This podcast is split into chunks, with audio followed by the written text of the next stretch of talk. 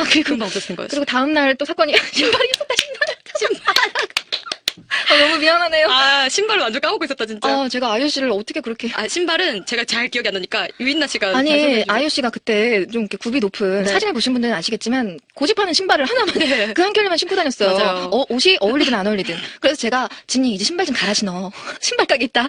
들어와 일로 와. 진이를 끌고 들어간 거죠. 근데 거기 노부부가 노부부가 신발을 팔고 계셨어요. 너무나 친절하신 거예요. 그래서 뭐 뭐 그러니까 이- 뭐 이탈리아 말로 했지만 우리나라 아, 말라고 그러니까, 치면은 어. 이런 뭐 뭐 아이고 이쁜 아가씨 뭐 신고 싶은데 아이 그건 사이즈가 없는데 이런 할머니셨잖아요. 그래서 저희가 신발을 막 골랐는데 지지가 너무 나를 신뢰한 나머지 언니 이거 해 이거 응 그거 아니야 저거 안돼 그거 안돼 막 이렇게 너무 단호하게 신발 하나 골라줬어요 제가. 그래서 진이 그거 신겼죠. 네. 아 예쁘다 드디어 갈아 신었다 룰루랄라 하고 나왔는데 아니 그거 그러니까 이제 사이즈가 네. 그러니까 제가 그 이탈리 이탈리아에서 맞는 사이즈가 없는 거예요. 아 발이 너무 작으니까. 근데 그게 딱 마침 있는데 요거를 조금 작 딱 맞는 걸 살 네. 것인가 아니면 반 사이즈 큰 걸 살 아, 것인가 아. 그렇게 하다가 이제 유인나 씨가 골라주는 걸로 샀죠. 네. 그래서 그래서 맞아 그 신고 있던 신발 버려달라고 했죠. 버려달라고 그거 버려달라고. 그 언니가 아이 됐어. 아이 그거 버려도 되고 이거 어떻게 들고 다닐 어, 응. 거야? 그래. 이러면서 버렸지. 버리고 나와서 한 5분 걸었나요? 5분 걸었는데 갑자기 아이유 씨가 절뚝거리기 시작. 어쩔뚝거리면서 언니 나는 더 이상 못 걸어. 그래서 보니까 발등에 피가 나고 있는 거야. 제가 골라준 신발이 아이유 씨 발을 다 까, 까놓고 상처투성이로 만들어서 결국엔 절뚝거리면서 그 집에 다시 갔어요. 아까 그 쓰레기 좀 달라고. 쓰레기 돌려달라고. 그래서 그 다시 받고.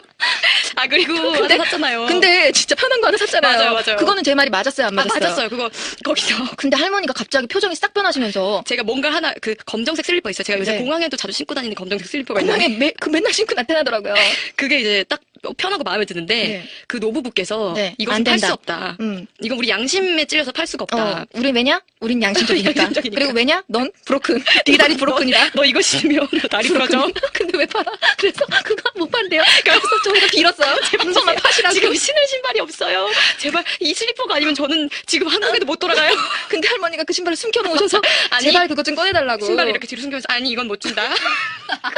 근데 저희가 진짜 싹싹 빌었거든요. 저희 지금 발등이 다 까져가지고 일단 슬리퍼가 아니면 신을 수가 없고 저 가야 돼요 이러면서 그래서 그 사람들이 주- 알겠다 주긴 주는데 너네 이거 반품하러만 된다.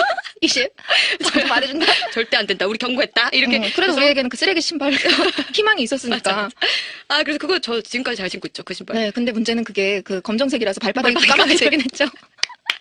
안 팔 만한 이유가 있었어. 아, 네. 그래서 발바닥이 까매졌어. 네.